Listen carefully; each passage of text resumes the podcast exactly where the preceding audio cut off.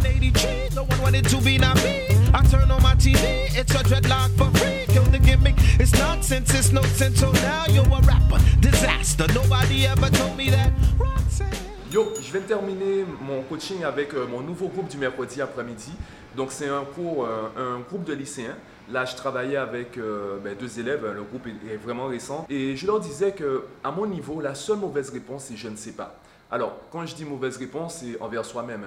Toute réponse me concernant, lorsqu'ils me donnent une réponse, toute réponse est bonne. Parce que ça me permet de savoir quoi travailler et comment travailler avec eux. Et à quel moment je disais que c'est une mauvaise réponse C'est lorsque je leur demandais combien de temps ça te prend pour faire un exercice, par exemple? Tu sais, mon rythme de deux exercices par jour, je te l'avais déjà dit, le plus important, ce n'est pas les deux exercices, le plus important, c'est de faire tous les jours. Travailler l'autodiscipline, la régularité.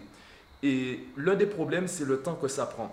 D'ailleurs, j'ai remarqué, c'est beaucoup plus facile de se dire je prends 30 minutes pour faire deux exercices tous les jours, plutôt que de se dire j'ai deux exos à faire. Parce que les deux exos à faire, bon, on se dit j'ai pas le temps. Par contre, 30 minutes, on peut trouver 30 minutes sur la journée. Donc, transformer ça en temps, pour beaucoup d'élèves, c'est beaucoup plus intéressant.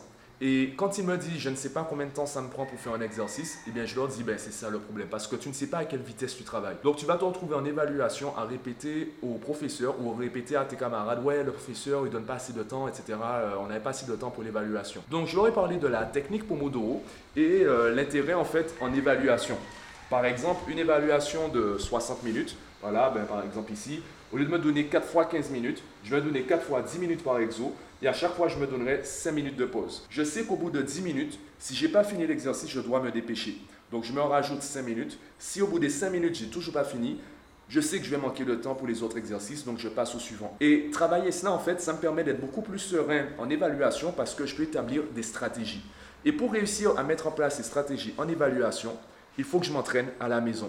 D'où l'intérêt de travailler un peu tous les jours et pas simplement énormément un jour par semaine. Donc travailler deux exos tous les jours, travailler l'organisation, travailler également donc se chronométrer, ça permet de mettre en place des stratégies d'entraînement pour les évaluations une fois qu'on les voit comme des compétitions.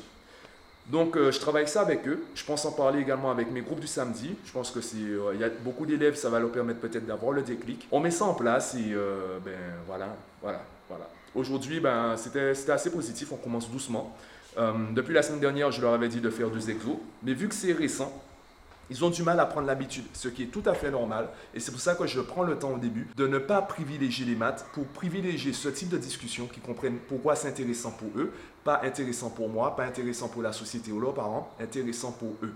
Ils ont déjà des ambitions, ils ont déjà des objectifs. Donc là, on va mettre en place des stratégies pour qu'ils puissent atteindre le, ben, la style de vie qu'ils visent et qu'ils trouvent également du temps pour profiter de leur adolescence. Parce que je pense que ça aussi, c'est important. Donc voilà, bilan positif euh, du groupe de cet après-midi. Et je te donne rendez-vous demain, demain jeudi. Et tu sais ce qu'il y a tous les jeudis.